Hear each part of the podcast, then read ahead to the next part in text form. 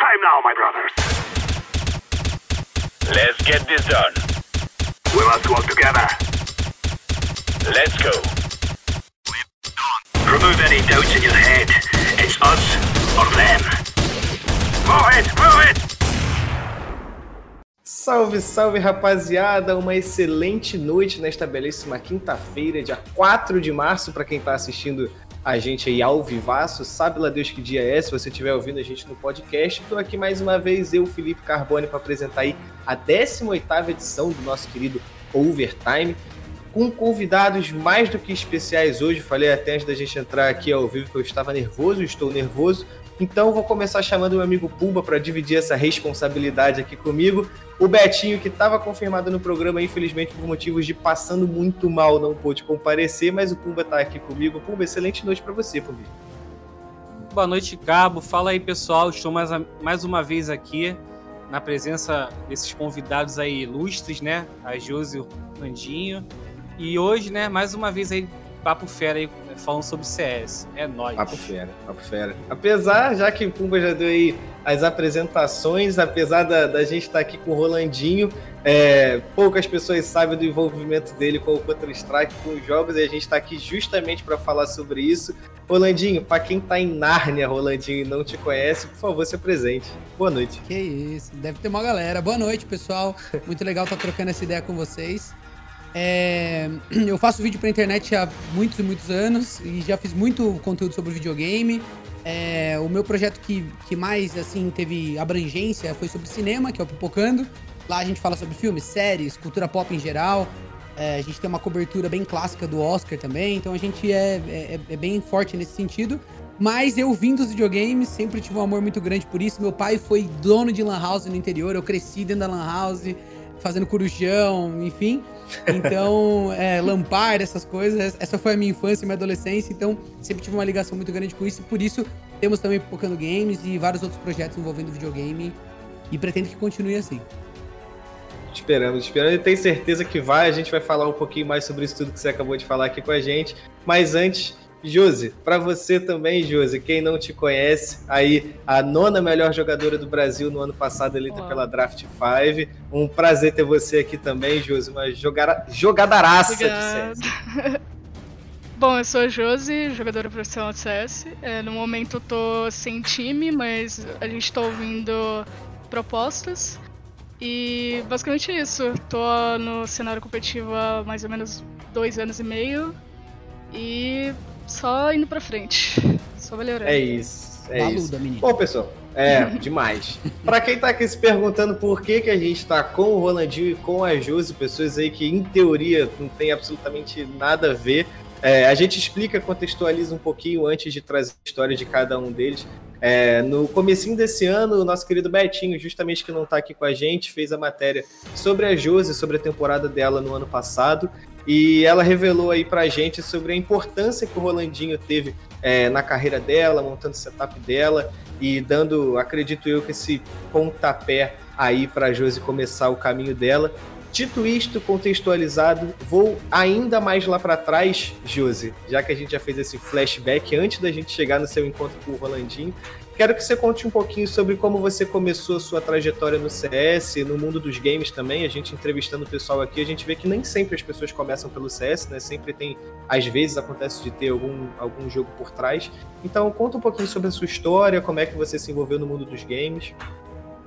Certo. É, o mundo dos games pra mim começou pelo PlayStation, que foi quando eu ganhei meu primeiro PlayStation 2 de aniversário, nos meus 4 anos, pelo meu pai. E de lá eu sempre me interessei bastante pelos jogos de FPS. Foi lá que eu conheci o Black e, e esses jogos mais diferentes de tiro. É, depois, com o tempo indo pra escola e tal, é, começou a era das lan houses. Onde eu ia bastante, depois da aula, é, jogava bastante CS.6, mas tipo contra bot, porque eu não sabia como jogava online, era bem nova nisso tudo. Até que quando eu tinha mais ou menos 6 anos, eu ganhei um computador do meu pai, bem ralezinho assim. E eu comecei a jogar em casa. Comecei. Me interessei mais pelo FPS, mais ainda. Comecei a jogar Crossfire, Combat Arms, Point Blank. É, jogava com um FPS muito ruim, pelo PC baixo nível. É, até que eu conversei com meu pai mais certinho e a gente combinou de tipo cada mês ele me dá um valor para eu poder juntar para pegar um PC mediano para poder começar. E aí eu consegui pegar, eu lembro até hoje, eu peguei um i3 de quarta geração e uma 750 Ti. Só para eu poder, tipo, começar com o CSGO, meu PC rodar o CSGO em 2016. É, foi aí que eu comecei a jogar o CS, jogava MM, bem hobby, normal. É, até que eu conheci o Rolandinho pelo MM da Valve. A gente jogava bastante é, nas noites aí. Jogava com o primo dele também. E é, a gente se fala até hoje, desde 2016 pra frente, a gente é muito amigo, eu conheço bastante pessoal que trabalha com ele, da produtora, são gente de coração enorme. E, enfim, esse foi a trajetória até hoje. De como eu comecei com o CS, até eu trabalhar com edição, que eu acho que você vai entrar nessa parte ainda. e... e aí eu recebi a proposta para jogar no meu primeiro time, que foi a Team One. E foi aí que eu comecei a conhecer o mundo dos esportes. É, o Rolandinho, você, a gente sabe que você tá ligado ao mundo do gamer, né? Muito por conta do Pipocando, mas você falou que tem uma trajetória também, né? Por causa do seu pai na é, das lan houses, assim. Como é que foi, cara, a sua trajetória? Conta pra gente um pouco como foi a sua trajetória no mundo gamer e se essa época do seu pai com a, com a LAN, né, foi importante para você conhecer o CS, né? Que provavelmente deve ter sido naquele, naquela época da boom, do, do boom da, das LANs. Uhum. Ó, vou tentar Foi essa cultura pop em geral, possível. né? é, eu vou, eu vou tentar resumir, gente, porque assim, a minha vida, a minha adolescência e infância foi basicamente isso. Eu sou do interior de São Paulo, Socorro, que é uma cidade de 36 mil habitantes. A gente deve ter um pouquinho mais. É, eu, 37. como... É... eu, como, como assim, é, nerd de carteirinha, assim, tradicional, eu numa cidade dessa, o, o, meu hobby era ficar, assim, era usar o computador, usar a internet, é, e foi assim desde sempre, foi onde eu inclusive conheci as pessoas que trabalham comigo até hoje, onde eu fiz, enfim, os laços que foram mais importantes para minha carreira, foi tudo através da, da, da internet, e eu morava no sítio, ou seja, eu morava a 10, 8 quilômetros do centro da cidade. Então, e a cidade era do interior. Então, você tem que imaginar assim que eu tava bem afastado, nem vizinho direito tinha. É, e o meu pai trabalhava com TI desde que eu nasci. Então, assim, eu joguei muito Doom no colo dele quando eu nem, assim, sabe, eu atirava e ele andava, sabe? Doom 95. Que não sei se a galera aí que tá ouvindo conhece, mas foi o pai dos FPS. A tecnologia que o cara que criou o Doom inventou é o que permite, né? O FPS alto. Tem toda uma, uma história entrelaçada com os FPS que a gente joga hoje em dia. Então, assim, isso é muito presente na minha vida. Ele tinha um provedor de internet de escada, foi como ele começou. Depois ele passou para internet via rádio, era o único da região. Então, os meus colegas também tinham a internet de lá, tal, tal, tal. E aí, no mesmo lugar que tinha o provedor que era pequenininho, quando começou esse papo de Lan House, eu sei que em São Paulo teve a, a Monkey, teve todo um, um rolê Sim. em São Paulo, né? Que eu não vivi isso, porque eu era do interior. É, enfim, teve várias lan houses, né, que bombaram e tal. Lá foi. O interior tá sempre um pouquinho atrasado. Mas tinham muitas lan houses e o meu pai fez uma lan house pequena. Eu lembro da gente instalando CS 1.3 ainda, entendeu? É, tentando pescar de scout na office ali, né? Então era, era isso, assim, era assim, é, rudimentar a coisa, é. Ai, saudades, hein? É, então assim, foi aí que eu comecei a jogar CS e nessa época, quando, a, a quando meu pai criou a LAN, isso estourou em Socorro. É, depois a gente. É, eu até tive um clã e eu tinha assim, eu tinha 9, 8 ou 9 anos. E a galera tudo 16, 18, assim, não tinha nada a ver. Mas eu acho que eles me colocavam no time no primeiro momento para poder treinar de graça na Lan House. Você era o dono da bola, né, Rolandinho? Você era o dono da bola, né? Eu acho que era por isso, mas era uma Lan House humilde, mas era, era legalzinha, era, era o início da coisa, né? Mas aí a gente.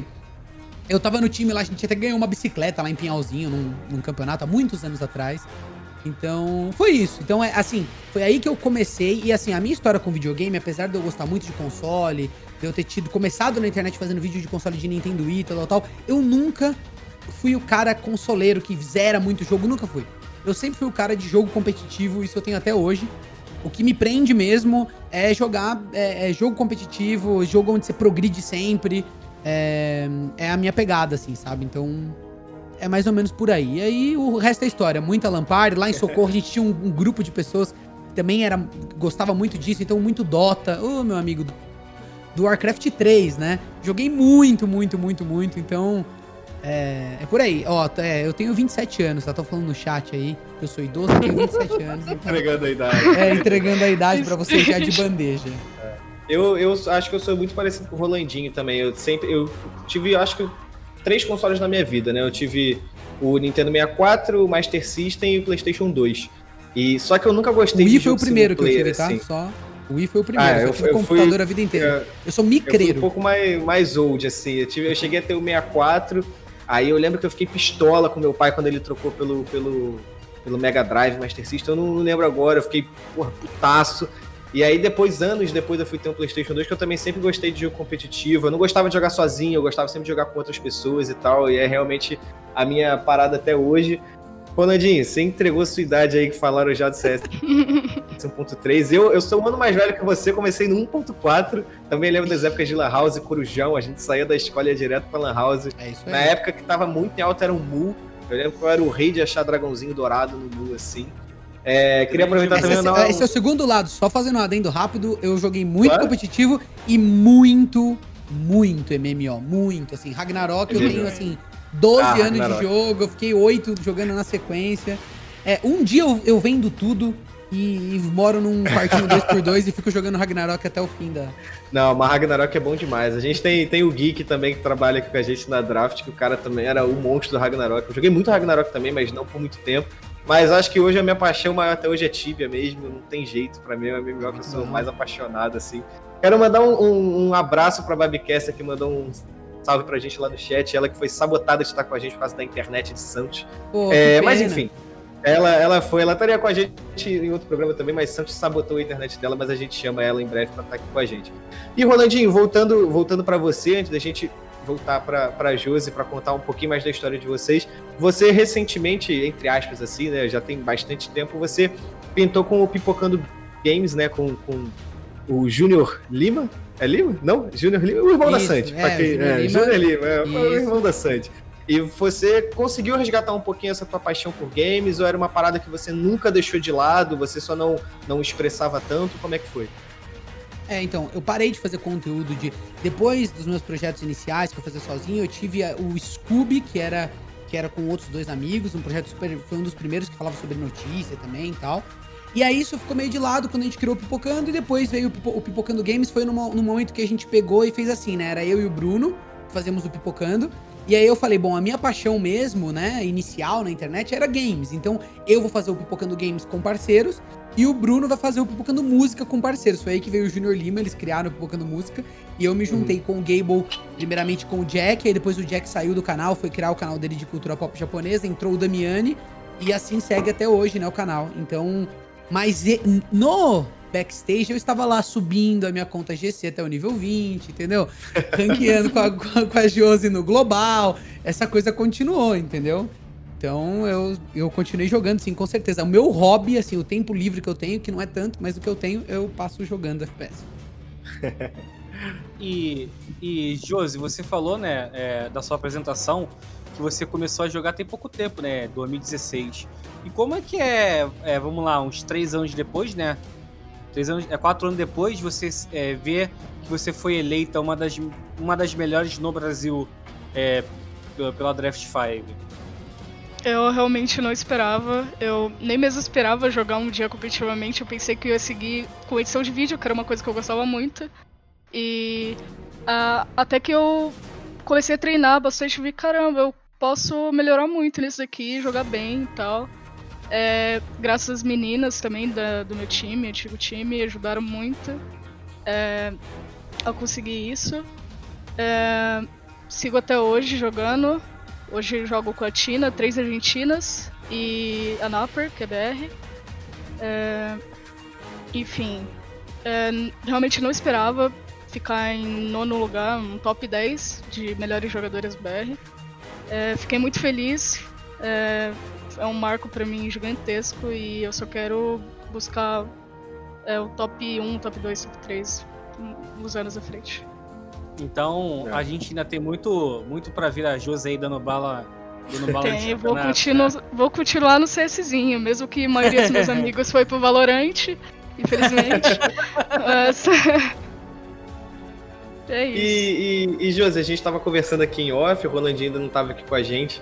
É, como é que foi, conta, né? Na verdade que eu já sei, mas conta como é que foi esse, esse, esse primeiro contato que você teve com o Rolandinho. Você falou que na hora não sabia que era o Rolandinho. É, e como é que foi essa, esse começo de relação de vocês que, que dura aí até hoje? Essas amizades que a gente faz nos jogos, às vezes, são mais importantes que as que a gente faz aqui na, na vida real. Antes, eu Sim. só queria dizer que eu nem lembro disso, cara. Pra mim, a Josi apareceu É, lá no grupo com a galera. Eu não lembro do dia dela. Eu quero ouvir da, da, da boca dela, porque na minha cabeça nem foi no MM. Eu achei que era tipo assim: ela, ela conheceu alguém que eu conhecia e meio que foi isso que aconteceu. Mas eu quero saber se era verdade, porque a memória dela deve estar muito melhor que a minha. Eu sou jovem, sou jovem. Então vamos lá. Caraca, acabou brincadeira. Ah, beleza, tem que me pôr no meu lugar também, né? Tá certo.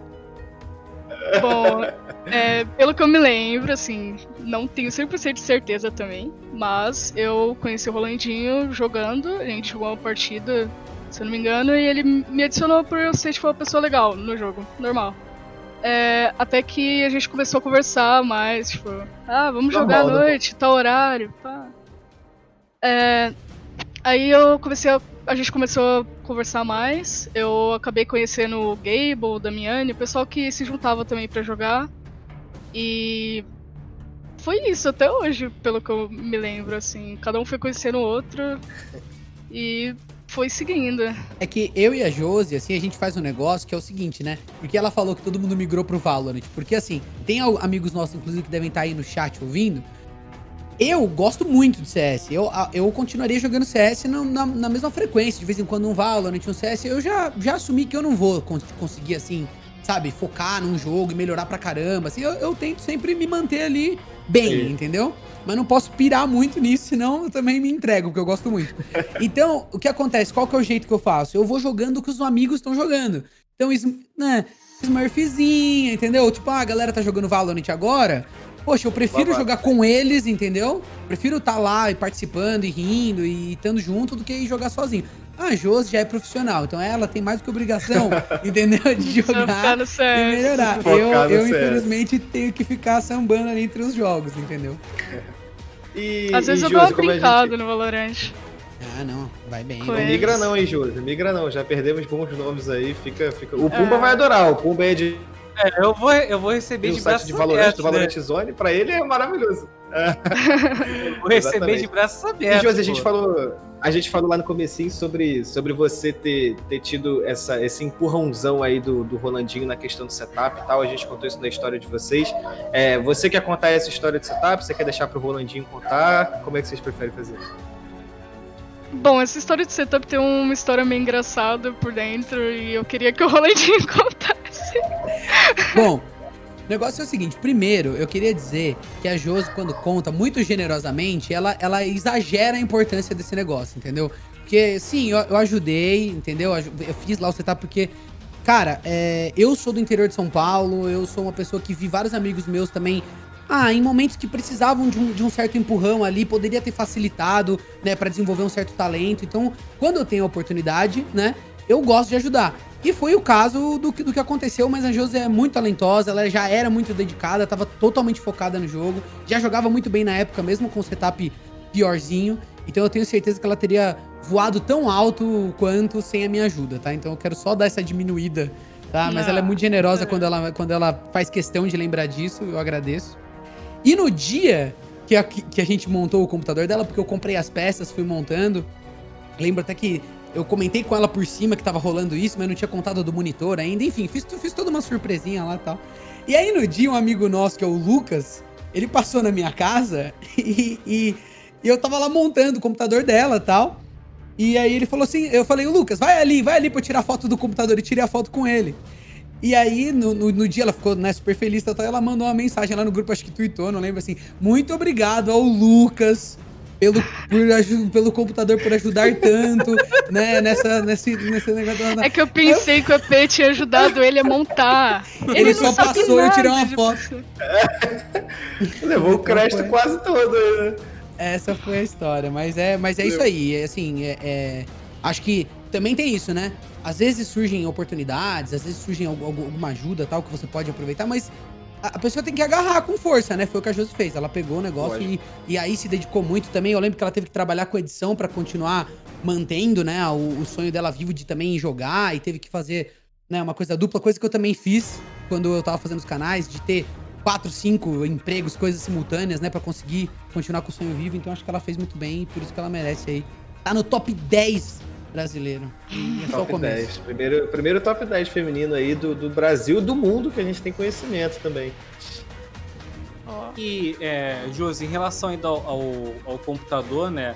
é, qual foi. o- Você sentiu, é, depois de ter recebido alguma, algum tipo de responsabilidade de, pô, agora eu ganhei computador é, para seguir na carreira profissional?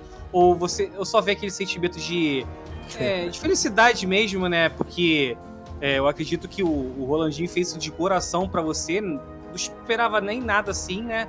Como é que, como é que foi o, o posterior a ganhar o, o, esse, esse setup novo? Bom, por conta do setup, eu foquei muito mais no jogo do que eu focava antes. Antes eu jogava bem por hobby mesmo, até porque eu jogava com um FPS bem embaixo, assim, coisa de 90, 70, dropando. E isso me desanimava um pouco, se eu, se eu quisesse ser profissional um dia. É, até que ele ajudou nisso, eu não esperava o monitor de 144 Hz, que chegou junto com o PC. Chorei muito esse dia. É, até que eu editava ainda, eu usei muito esse PC que ele me deu pra continuar editando. Eu continuava jogando CS, só que eu focava umas horas a mais. Porque eu tava deixando um pouco a edição mais de lado, não tinha tanto vídeo no mês pra editar. Então, até que eu conheci mais o pessoal do cenário. é, eu cheguei a fechar uns times fakes com umas amigas pra jogar o campeonato de brincadeira. É, e aí foi indo, foi indo, até que rolou, tipo, é, esse convite da- das meninas da T1 na época me chamaram. E você esperava esse convite, Josi? Pegou de surpresa? Você já jogava com elas em- no mix, assim, Foi de surpresa. É, uma que era da T1 antes, que eu jogava bastante, era Bokor. Se eu não me engano, foi ela que recomendou eu pras, pras outras meninas me chamarem. E deu super certo. A gente era um time muito bom, tava sempre batendo nas finais. E era isso. E, e Rolandinho, eu acho que da mesma forma como a Josi, né, ela conseguiu mostrar o talento dela, principalmente por causa de um setup novo, né? Pô, a gente que joga, a gente sabe a diferença que faz um 144, um jogar com FPS 300, a gente sabe que faz diferença. É, imagina quantas pessoas, quantas Joses também, quantos talentos aí com FPS baixo, é, que não estão aí no Brasilzão, que a gente sabe que o acesso, principalmente a um computador, é muito difícil, né, para jogar um jogo como CS, que é otimizado bem pra caramba. Então imagina quantas Joses também a gente não tem por aí, né, que tem um puta de um talento, mas que não tem um, um material, né, pra conseguir mostrar aquilo tudo, né. É, eu, e, inclusive, a- é, junto com esse assunto, é, é legal falar, assim, eu me emociono muito com as, com as histórias de brasileiros é, em esportes.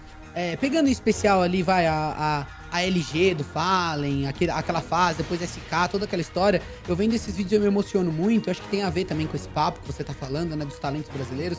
Porque Sim. os outros times, eu acho que vêm de, de países europeus, eu tenho certeza que cada esportista tem uma história de superação, né? Enfim, é, é sempre complicado, porque é uma carreira, mesmo nesses países, muito é, turbulenta, de incertezas.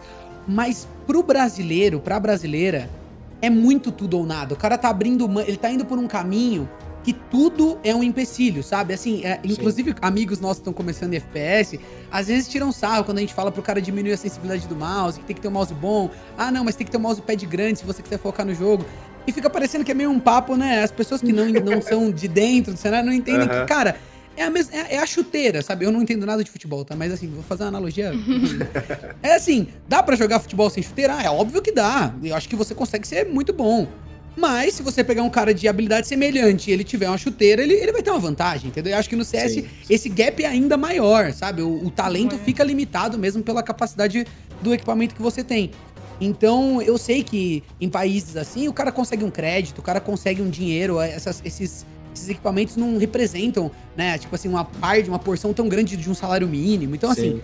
é muito complicado, muito difícil para os brasileiros que vão atrás. é, desse sonho. Ainda hoje, hoje eu acho que melhorou até um pouco, né? Porque tem como você streamar, o esporte ganhou uma visibilidade, então tem como você ir, sabe, é, aliando coisas e conseguindo manter isso vivo. Mas lá pra trás era muito difícil, ainda continua sendo muito difícil. E eu, eu gostaria que a gente conseguisse é, apoiar, incentivar esses talentos cada vez mais, né? Mas eu também acho que tem muitos olhares hoje em dia. Como a Josi falou também, ela tava lá jogando é, com, com, com, as meninas em time fake e apareceu alguém que viu lá o potencial dela e chamou. Então, então tem mais gente olhando, tem mais gente observando esses talentos, né? Então eu, eu espero que a gente consiga pescar alguns desses, né? Cada vez Sim. mais. Resgatar. É, você, você, fa você fala dessa parte da ajuda, né? E até citou o pessoal da LG, né? Antes deles irem pra LG, teve aquele, aquele episódio da vaquinha, né? Isso. É, que era Kabum ainda, né? Se não me engano. É, era Kabum.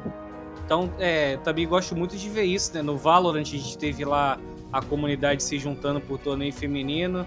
E, e é algo que, que sempre dá um, um, um chamegozinho no coração, né? Quando a gente vê, vê essa ajuda assim, da comunidade é, para jogadores ou para equipes. Eu acho também muito legal.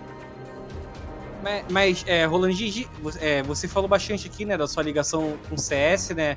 E até falou, até falou de ser level 20 da GC, né? E como é que é, cara, tá jogando, é, conseguir chegar nesse nível lá na GC, né? A gente, todo mundo brinca aí, vendo os campeonatos do Bootcamp no, com os level 20. Como é que foi para você, cara, essa, essa, essa grindada aí, né, até chegar ao level 20? Cara, foi muito fácil. A Josi, ela tem obrigação moral agora de me carregar em todos os jogos. Então é, é, assim que... Não, tô...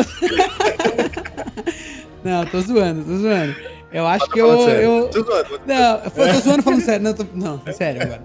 É, cara, eu jogo, eu jogo CS desde muito novinho. Então, eu me giro bem, sabe? Quando eu, é em épocas que eu foco mais, eu consigo ter um desempenho legal. Então, é, é até engraçado, porque algumas vezes as pessoas não esperam, né? Que eu, que eu, que eu jogue legal o jogo, assim. Sabe que eu gosto, sabe que eu acompanho, mas não imagina que eu jogo, que eu jogo bem. Depois a Júlia fala se eu jogo bem ou não mesmo. Aí quando eu sair, ela, ela vai ser honesta e ela vai poder falar. Mas assim, é, eu continuo mantendo isso vivo. Eu, go, eu gosto muito, eu sou muito competitivo em tudo, sabe? Então, e lógico que eu tento canalizar essa energia pro bem, né? Nas coisas, no trabalho, tal, tal. Eu, eu, gosto de competir muito comigo mesmo, sabe? De notar que eu tô melhorando. Quando eu tô piorando, eu percebo também, né? Então, e eu tenho uma noia com a idade, cara. Que agora eu tô fazendo. 27 é muito perto do 30, sabe? E não, uns tempos atrás, Josi, você nem sabe disso. A gente disso, falou brincando, acho. a gente falou Não, acabou pra mim. Eu tô no fim da linha já. Mas assim, há uns tempos atrás, Josi, inclusive naquele. No fim da linha, fim da linha. Naquele Free for All, que é um, que é um documentário sobre a galera do Dota, tá muito legal da Valve, eu adoro esse documentário, achei ele muito, muito foda.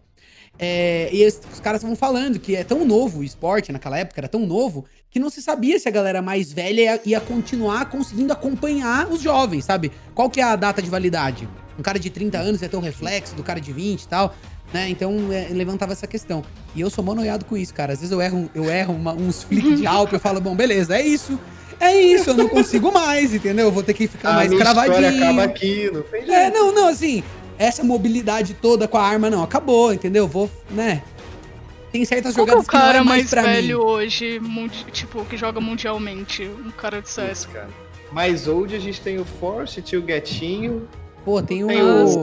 o Fallen, que também já tá o chegando O Olaf Master é velho também, não é? O Olof, o Olof é velho. Ele, ele ah, não uma galera não, né? Tá jogando. Ó, você é mais jovem que o Fallen ainda. É, então eu sou mais jovem que o Fallen, exatamente. Tem lenha pra queimar, pô, tem lenha pra queimar. Ó, é, o Olof tem 29. Não, calma aí, calma aí. Tem, tem. O Pacha, eu acho que o Pacha já passou dos 30, pô. É, os caras têm filho já, entendeu? Saíram das gaming house, estão morando em casa, Ó, lavando louça. O RTK, que é outro é, também. É, acabou. E, e, o pessoal diz é... que, que o fator determinante, Puma, desculpa até te cortar, mas o pessoal brinca que é ter filho. Quando você tem filho, aí acabou de vez mesmo sua carreira. Você pode ter 33, se não tiver filho, dá pra ir embora, dá, dá pra ir tranquilo. É, não dá pra gritar mais no Discord, né? Que a criança é. acorda, é difícil. E, e Rolandinho, é, você falou que chegou até um clã, né, na época da Lan House. E depois, você nunca pensou em tentar ser profissional, não, cara, do jogo? Seguir, seguir essa estrada aí do, do competitivo mais, mais a fundo ainda? Bom, eu inclusive já conversei disso com a Josi diversas vezes, né, Josi? Porque assim, eu adoraria, na verdade, sabe? Eu acho que esse seria uma vida que eu, que eu gostaria de. E eu sei que é bem difícil, tá? Eu sei que tem várias coisas, né? Tem pontos negativos, né? Tem uma rotina, tal, tal, tal, mas eu gostaria muito, porque eu gosto demais. Eu consigo realmente. Sabe aquela coisa que você sabe que se você. Eu cuido disso o tempo todo. Se eu me entrego, eu vou longe. Sabe? Eu começo a. a engrenar na coisa, sabe? Então, assim, eu pensei diversas vezes, mas é aquilo, né? Eu, tinha diversos gostos e, e eu acho que na vida a gente tem que saber também é, é, agarrar as oportunidades e, e também ser realista. Inclusive, pra quem tá ouvindo a gente, pensa em seguir o caminho dos esportes. E assim, até na minha área, né? De ser youtuber, ser influenciador. Eu acho que ah, tem coisas muito parecidas, né? Que a gente tem que. Eu, eu sou a favor da pessoa nutrir o sonho dela, apostar um pouco, sabe? Apostar, apostar mesmo. Tem, tem que ter risco, sabe? Pra conseguir coisas diferentes. Mas também tem que ser realista.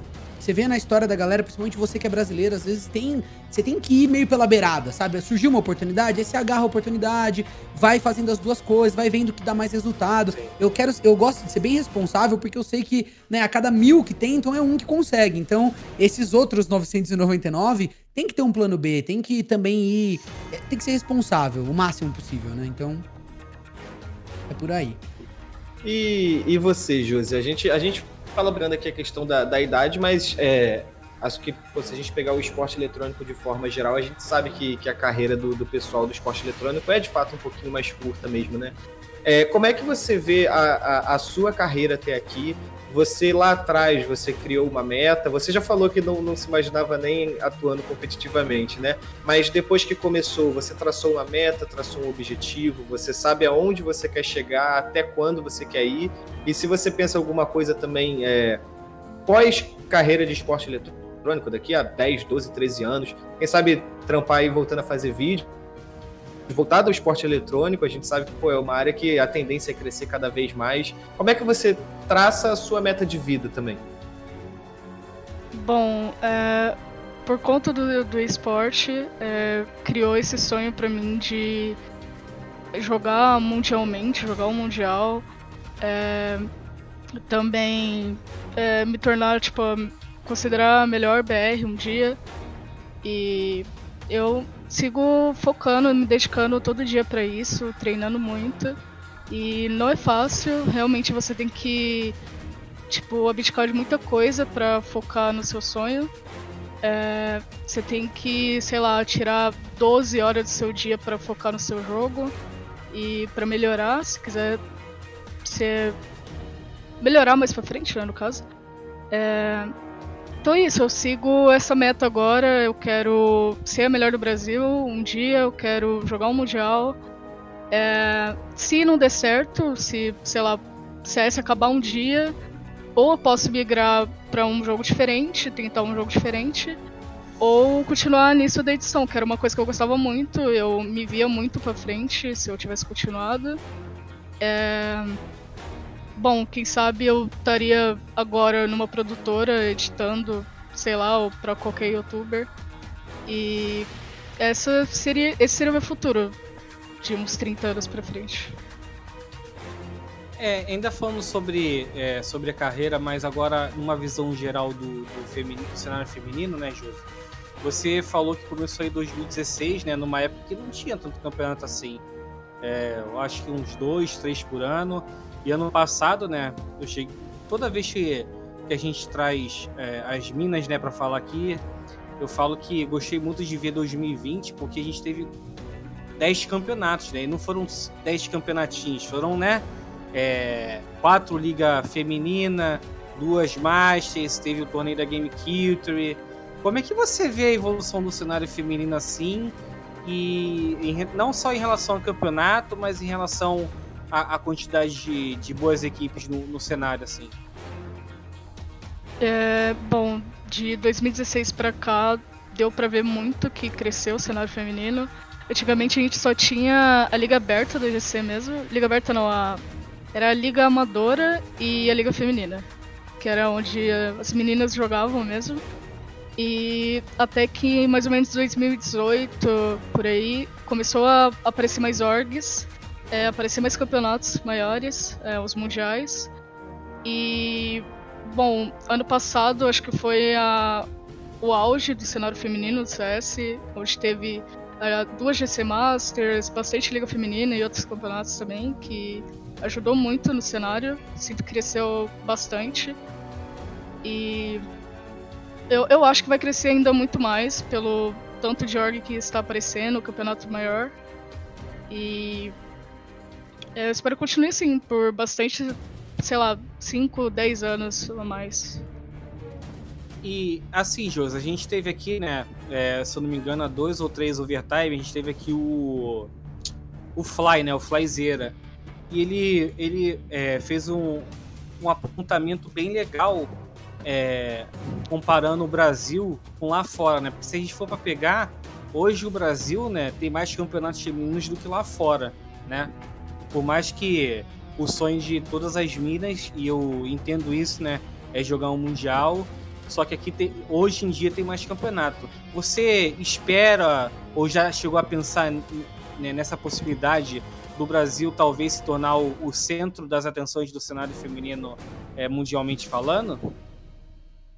Eu acho que hoje em dia já é o, maior mesmo do que lá fora. Só que questão de estrutura, eu acho que os campeonatos de fora feminino ainda é um patamar mais acima, tipo arenas maiores, públicos maiores. E eu acho que com essa entrada da Game XP, parece ser um projeto muito grande também, é um grande investimento. É, eu, que, eu creio que vai trazer times de fora para jogar aqui. Alguns times de fora vão vir pro Brasil jogar os campeonatos aqui. É, desculpa se vazar o dog aqui, esse não é meu, o meu tá quietinho agora. É, Rolandinho, é, dentro desse assunto de, de, campeonato, eu vou te perguntar duas coisas. A primeira é se te sobra tempo para acompanhar alguma cena competitiva, seja de CS, Valorant, Dota, que você citou aqui com a gente também.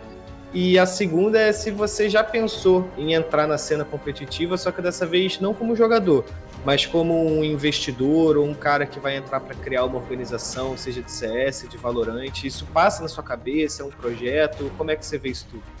Então, já passou no passado essa ideia, né? É, tanto de produzir conteúdo sobre, a gente já chegou até a fazer arte do canal, a gente ia criar um canal sobre FPS em geral, ia ser um canal sobre isso é, com listas, uma edição bem parecida na linha editorial do, do Pipocando ali, bem usando aquela nossa experiência e tal, num formato que eu acho que daria super certo, principalmente na época onde ninguém fazia ainda. Então era a nossa ideia, mas infelizmente não deu pela quantidade de projetos, né? É, foi uma época muito maluca.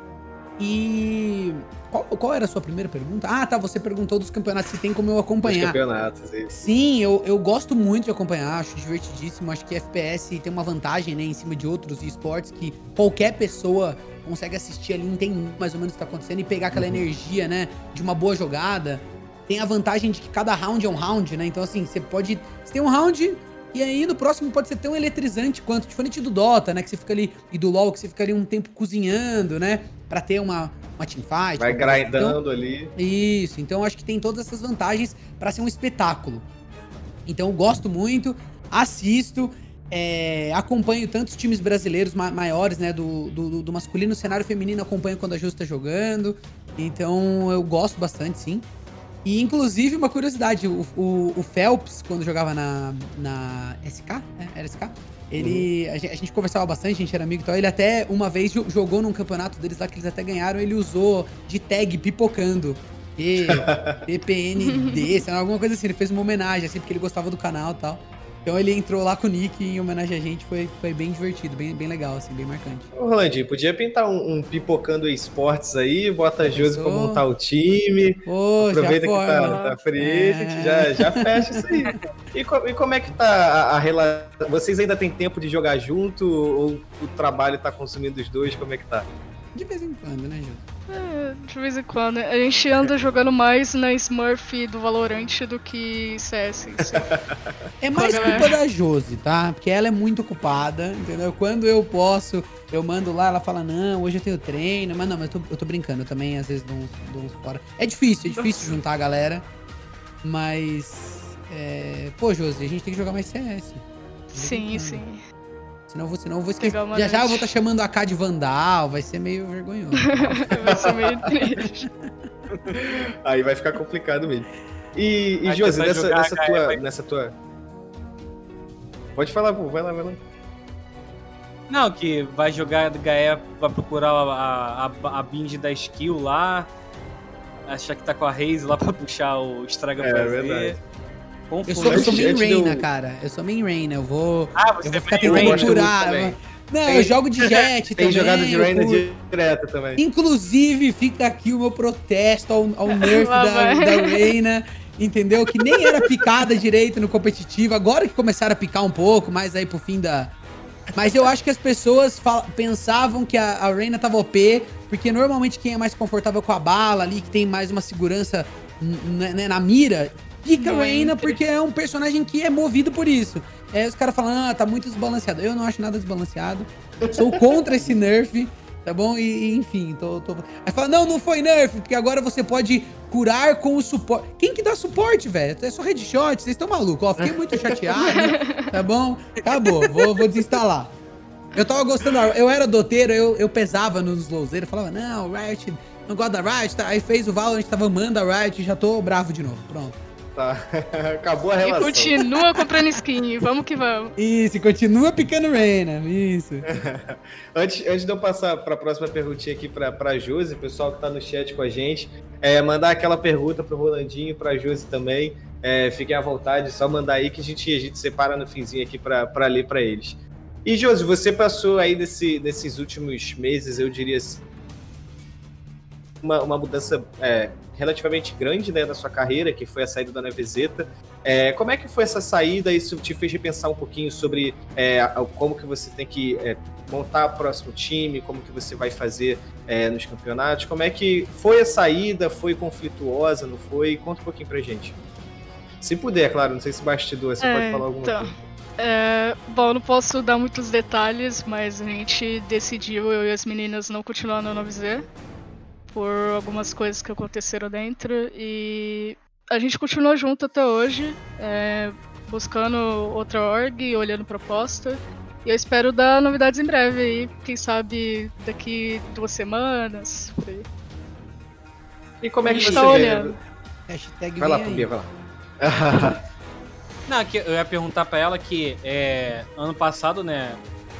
Não sei se ela concorda comigo, mas o ápice do cenário feminino foi a, a chegada da, da GC Master feminina, né? E vocês foram vice-campeões da segunda, da segunda edição. É, como é que foi pra você, é, tendo em vista o, o peso, o glamour desse campeonato, sem chegar na final é, desse- é, da GC Master Feminina 2? Bom, é, eu não lembro muito bem por que, que a gente não conseguiu cla- classificar pro primeiro, primeira GC Masters.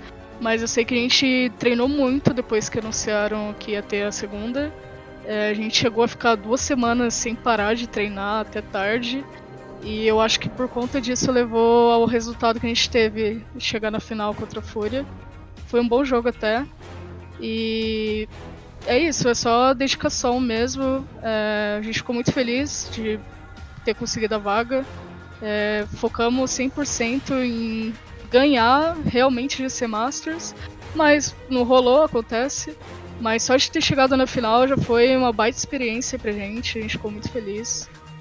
E é isso. E assim, né, é, pouco meses depois, né, infelizmente, né, teve aquele problema com a, com a Girls League, né, é, se você quiser responder, é claro, você considera o que aconteceu, assim, uma das é, maiores decepções na sua carreira é, até o momento, Josi? Não, acho que não. Isso foi muito conflito de regras que eles tinham e eles não falavam, não falavam com a gente direito. Era muita falta de comunicação, isso tudo.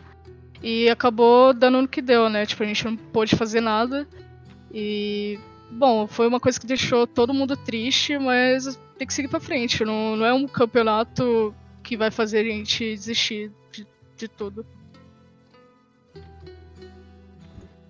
É porque é, eu, ia, eu ia perguntar também para a Josi, porque é, é um momento, por exemplo, que a gente, quando trouxe as meninas aqui, a gente vê um, um o Puma já falou sobre isso, né? O desenvolvimento do, do cenário feminino e tal. A gente tem a MBR, a Van, a W7M que entrou, a Fúria que já tá também.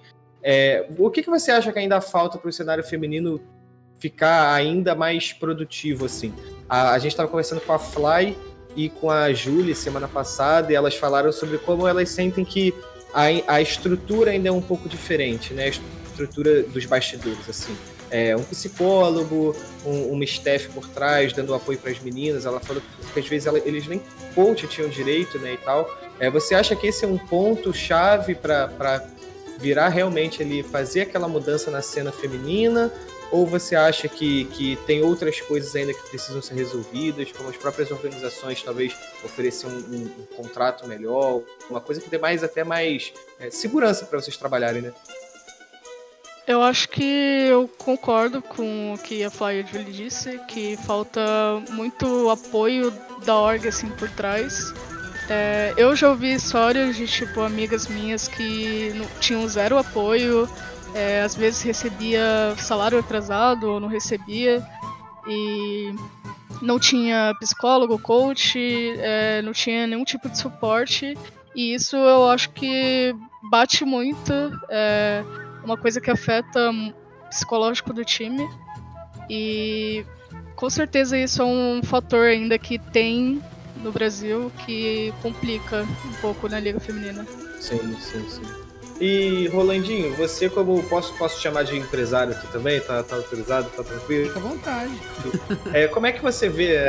A gente conversa muito entre a gente assim, né, quando a gente está na redação sobre a questão do é, de como a cena do FPS não é vista com bons olhos em algumas situações, por causa da questão do tiro, sangue, violência. A gente tem no CS o nome terrorista e contra-terrorista que não ajuda muito.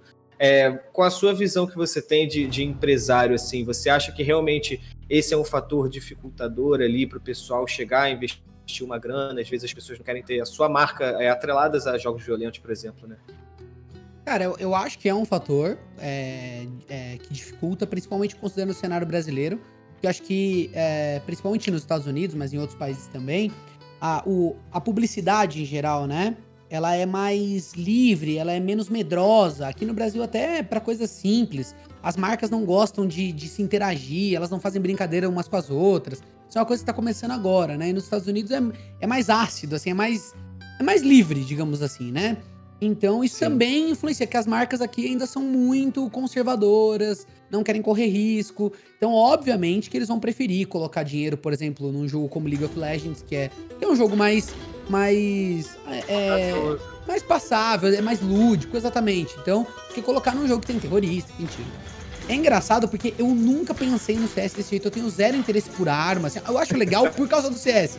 Sabe, quando eu vejo, por exemplo, você aí, aí no seu quarto tem aí no cenário as Alpes, eu acho legal, porque me, me, remete a CS, me remete à competitividade do jogo. Mas eu não penso, sabe? Ah, nossa, o cara vai lá e atira. Eu, não, eu nem faço essa conexão, porque eu desde pequeno jogo e eu só penso no contexto do jogo mesmo, entendeu? Então. é, então eu acho que isso, isso não necessariamente está conectado. Agora, para explicar, é complicado. Mas eu também vejo uma melhora. Eu acho que é, videogame em geral tá ficando mais, mais popular. É, tem muita hipocrisia, porque você assiste um filme violento, as crianças têm acesso a novelas com tiroteio, com tiro, com morte. Então, assim, né, não é como se só os jogos tivessem essa temática, mas quando é no jogo, para uma certa pessoa mais conservadora que não tem acesso, acaba achando que tem uma influência no jogo. Então, então, tem tudo isso. Tem uma responsabilidade mesmo. Eu acho que se a pessoa abaixo de 12 anos tal, acho que não faz sentido você fazer publicidade de uma marca focada num público muito infantil dentro de um campeonato de, de, de esportes, de FPS e tal. Acho que não faz mesmo muito sentido, é até de mau gosto. Mas sim, acho que qualquer marca poderia surfar isso aí de, um, de um, muito melhor, né? Acho que às vezes perdem oportunidades. Sim, com certeza. É, vocês, vocês aí que já falaram aqui no programa sobre ter jogado Valorant, né? Como é que vocês enxergam assim esse o a entre aspas Valorant contra o Counter Strike? Você fala, você fala dessa competição entre os dois jogos? Não, assim, como vocês veem, tipo, a, a diferença, assim, a parte da competição, a competição entre eles, uma visão geral. Fala você um pouco aí, Jus, que eu tenho uma, uma opinião bem é, tipo, eu, não, eu sou uma pessoa totalmente fora do, do game, tanto no competitivo quanto no jogo em si. Então eu não sei muito o que falar sobre como é a diferença do, do cenário do CS pro Valorant. Então, não sei o, se o Rola pode falar mais sobre. Mas o Tirou que o que- corpo fora, beleza, legal. Não, Paz e amor entre, entre os mundos, né? Legal, legal. Josi, o que que te chamou a atenção no jogo assim? Porque é, eu sei que tem, a, tem as coisas similares, né? Mas tem a parte das skills lá, tem alguma coisa que, pô, isso aqui podia ter no CS, não tem, né? O que, que você, sobre o jogo em si, o que, que você gostou, gostou mais ao jogo? Ah, os poderzinhos é um negócio diferenciado, né? É, é tipo um Overwatch com CS tudo misturado. Eu achei interessante isso, mas é algo que pra mim tem que ser igual o CS, que é trocar tiro, não trocar poderzinho. Então, por- por- acho que por esse fator eu não curto tanto o jogo igual eu curto CS, mas não que isso seja algo ruim. E É, você, ó. Roland, qual é a sua opinião polêmica aí? Então, não, não é nem polêmica, é bem na linha do que a Josi falou. É só desenvolvendo um pouco mais, que eu acho é o seguinte.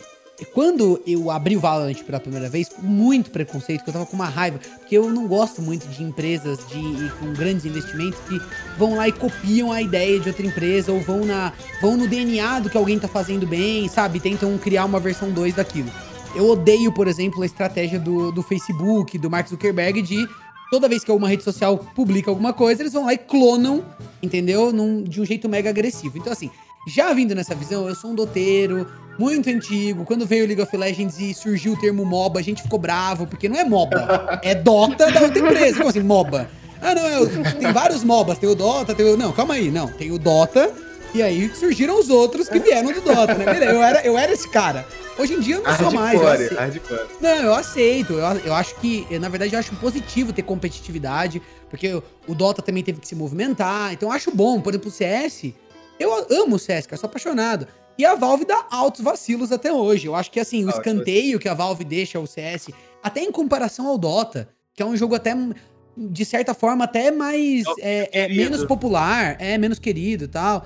É, eu acho que, sabe, o CS poderia ter muitas coisas legais que a, a Valve tá meio ali numa zona de conforto. Então, que bom que venha o Valorant. Espero que roube uma fatia da galera que gosta, pra que o jogo evolua. Bom, colocando isso de lado, que eu acho que quando eu abri o Valorant pela primeira vez, eu achei que ia ser muito. Eu fiquei feliz. Porque eu falei assim, "Ca- eu entendi já. É smoke, é flash, é granada. E aí tem uma ult isso. ou outra. Não, não, você entende? Eu achei que eles iam pegar e eles só iam deixar lúdico. Eles iam pegar. Não, beleza, o time vai ter alguém que tem granada, vai ter, um, vai ter smoke, vai ter isso. E a dinâmica da partida vai ser parecida, você entendeu? É, é- é- foi essa a primeira impressão que eu tive quando eu comecei a jogar. Ah, tem um personagem que nem a Jet, tem o personagem que tem o ult lá e tal. Ok, mas é como se fosse uma arma. Ela tem acesso ali a uma arma diferente, uma situação, ah, tudo bem, ela voa, tal, tem o high ground. Ok, um pouco diferente, mas bem dentro da, do DNA da coisa. E eu fiquei muito feliz. Mas jogando um pouco mais, e aí a gente tem um especialista aqui em Valorant, pode me corrigir caso eu fale alguma groselha absurda. Eu sinto principalmente uma diferença muito grande com as quantidades das coisas. Tirando a, os poderes que são muito diferentes, né? Então tem poderes que mudam tudo. Você tem, né, sei lá, um, um- fogo que desce do céu, no- né, que você faz a distância. Né? Muita Essa coisa gente que... agora que lançou, então. Pois é, que tem é, o cooldown muito rápido, né? Você dá uma smoke, já dá de novo, já stuna várias vezes, é, é, é uma doideira. Então, assim, pela quantidade de coisas, eu sinto que o jogo ele perde um pouco. Eu acho o CS mais frenético no sentido de que fica no detalhe, entendeu? É uma, é um strafe rapidinho, é aquilo você é o, é o time da faca voltando pra, pra pistola, é, é- e isso traz uma adrenalina no jogo que é absurda, você entendeu? E o Valorant, por ele ter muito aparato em volta, ele acaba sendo um jogo mais lento, o que é uma coisa quase contra-intuitiva, né? Porque parece que por ter mais skill, fica um jogo mais rápido, mas na minha opinião não, é um jogo é um jogo que é muito smoke, na hora que entra tá todo mundo junto, então já e toma poder na cabeça, então tem diferenças entre os dois jogos bem fundamentais, apesar da bala, da mira ser o único jogo, eu acho, que vai bem na linha do CS, sabe? Você joga CS, você consegue herdar boa parte do que você aprendeu do CS Sim, pra sim, dentro com do jogo. certeza. Eu falei muita groselha, você pode me corrigir aí. Não, não, com certeza não. É, você acredita que. Não sei se você chega a acompanhar outros, é, outros FPS, até como. Eu não, não- nem considero. é, desculpe se alguém que gosta de Overwatch aqui, mas pra mim o Overwatch no FPS. Que É, isso, cara. Aquela, É, tá mais aquela distante, né, do, do, do DNA. né? É, é, é, é um, é o mais distante. E tem o, e tem o Rainbow Six, né? Fora é, Crossfire, Point Blank, e as cópias aí, Zula, né? Você acredita que o Valorant, cara, foi o jogo que mais, mais se aproximou de ser aquele, porra, esse aqui é o rival do CS mesmo. Que se a, a, a é, é, que assim, a, o CS já tá em outro nível, né? Como o Michel falou já, né?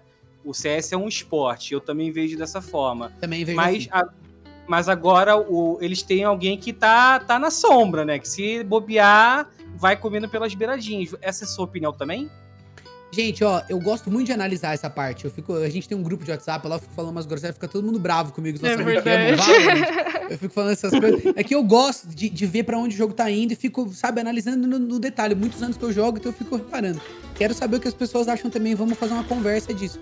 Mas eu, eu acho sim que o Valorant é o que mais chegou próximo de ter esse patamar onde tem isso, foca no treino e melhora muito, e, e a melhora, o meta é quase a própria comunidade que cria, sabe? De tanto que as pessoas vão, vão analisando o jogo e pegando pequenas falhas e vai mudando de uma forma muito orgânica, né? O dono do jogo só vai, Eu acho isso mágico no CS. O cara só vai lá e muda um. Corrige uma- um, um quadrado, um pixel, muda o jogo inteiro, né? Isso é muito, Bota muito foda. vertigo. É. É, exato. é. Mas assim, eu acho quando o Valorant chega e põe muito personagem rápido, quando eh, faz muita correção, então, por exemplo, isso da, da Reina, é, é o que eu falo, quando eu mudei pro Valorant, eu pegava a Vandal e por ter 5 balas a menos eu morria, porque já tá registrado no meu cérebro que tem 30 e não 25, sabe? Então, é, são esses pequenos detalhes. Pô, a Reina tem quatro é, é, é, curas lá. Aí agora tem duas, sabe? Aí, tipo assim, você já, já decorou por instinto que o ult lá da. Que, que eles só bufam, o boneco que nunca dá certo, lá como é que é o nome dela? A Viper. Pô, o ult da Viper funciona jeito X, aí muda um detalhezinho. Essas pequenas coisas fazem com que a coisa fica, fique menos. Sabe, você vai tendo aquela coisa que você vai se conectando com o jogo como se fosse um esporte, Sim, sabe? sim. Basquete é isso, é a mesma coisa o tempo todo, você sabe, é a regra Algo- de mil anos, é o xadrez é isso, entendeu? E aí o Algo mais CS. é natural, né? É, exato. Uma tendência mais natural. É, acho que isso E- que distancia, mas dá pra, dá pra ser, sim. Acho que é o que tá mais próximo. E, é, Josi, você falou, né, é, um pouco mais cedo, é, que seu sonho seria jogar um Mundial, né? E é, não, não dá pra negar que o, o Mundial assim, do CS é o Major, né? Que, infelizmente, a Valve, né, meio que bloqueia as equipes femininas por aquela regra de é, uma organização só pode ter um time. No Valorant, Sim. eu não, sei se você tá, você chegou a ver isso, né? Mas no, no Valorant é um pouco diferente, né? Tem a regra dos, dos dois times lá. Se tiver uma, uma equipe feminina. Você acredita que se a Valve, né, ela fizesse essa mudança também, é, o cenário feminino no CS ainda seria maior do que já é? Eu acho que sim. É, tem- eu sei que tem muito time que tem muito potencial, não só tipo aqui do Brasil, mas fora. É, times que até mesmo jogam a DreamHack, jogaram a DreamHack, times femininos. Sim. E se eu não me engano, acho que foi o time da Sholiana, né, que jogou uma DreamHack. Eu achei muito interessante, tipo, elas jogarem contra os caras e tá dando bala, tá ligado? Então, é, se isso do Major fosse algo liberado, eu com certeza eu acharia que um time feminino chegaria. Pelo menos o top 30 mundial, assim. E é, só complementando rapidinho, é, você acredita que por conta dessa, dessa mudança, né? Dessa mudança não, do fato do, do Valorant ter essa regra, é, é, o jogo pode meio que roubar as jogadoras do CS. Que a gente, a gente vê, por exemplo, as Dignitas, né, da Sholiana, ela já falou que é uma equipe que pode jogar os dois jogos, né? O, o Fly, o Flyzeira, mesmo que um pouco brincando, né? Falou da possibilidade do, do, do, uma MBR, do MBR feminino FPS, não só de CS, se os jogadores quiserem, né? Você acredita que o Valorant tem esse poder de roubar por causa dessa regra?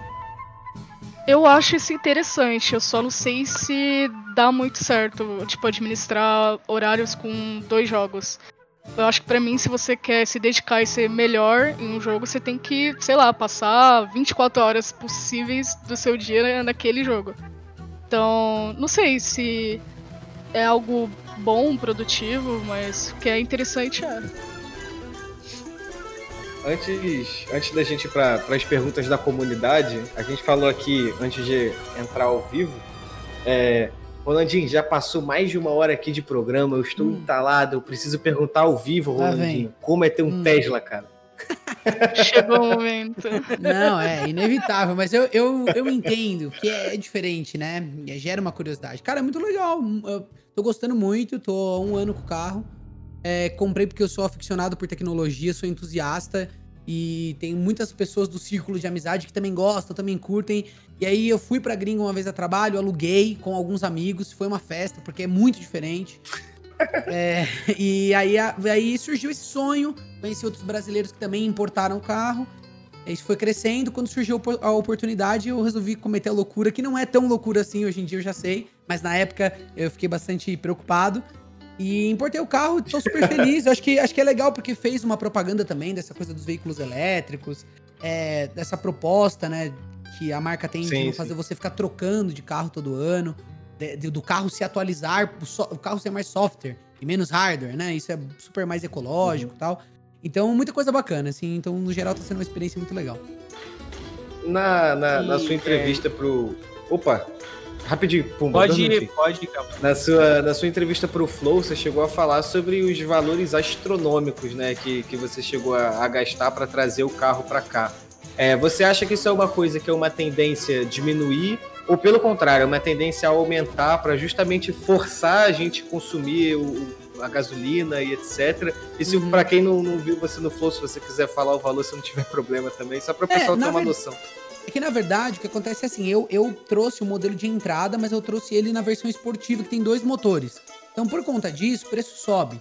Mas é Sim. só pela velocidade do carro, entendeu? Dá para você ter a mesma tecnologia, direção autônoma, toda essa proposta por um valor pela metade do preço, que seria algo ali em torno de uns 240 mil reais, alguma coisa por aí, se você importar o modelo uhum. base, né? Que já é super, já é 0 a 100 em 5 segundos, já é um carro esportivo, já é super legal, né? Tem, tem tudo que o meu carro tem, na verdade.